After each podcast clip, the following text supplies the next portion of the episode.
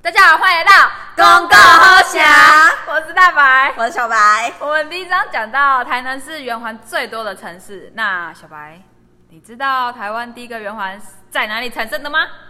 我知道，我知道。继上次讲过后，我回家做了一点功课，是台南，对吧？答对了，那现在就让我们一起来了解一下台湾第一个圆环吧。Let's go！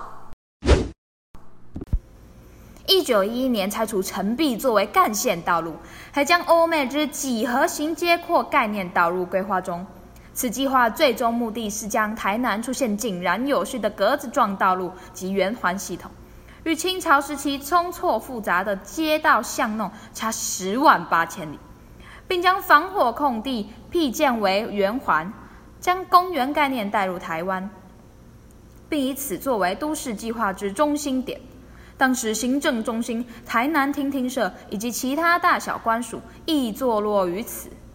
周遭共有七条大道放射状通往市区各处，从南到高雄，北到嘉义，西到安平港，东到台南驿。圆环即是公园，正中央盖了一座儿育总督的石像，所以老一辈都称就叫石像，不叫大正公园。带上此名，以圆环最大条的大正厅命名，全台湾的第一个圆环诞生。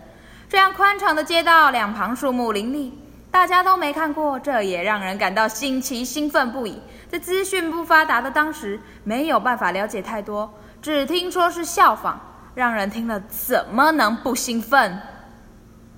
哎，听讲外国的街啊，拢生作安尼呢？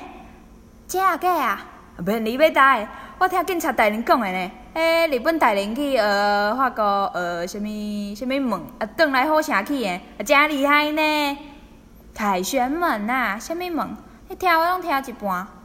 啊对啦，你著知影我无读什么册，啊，搁甲我笑。一九零零年，台南市区计划委员会的技师长野存藏，远赴欧洲进修学习公共卫生，参访巴黎万国博览会时。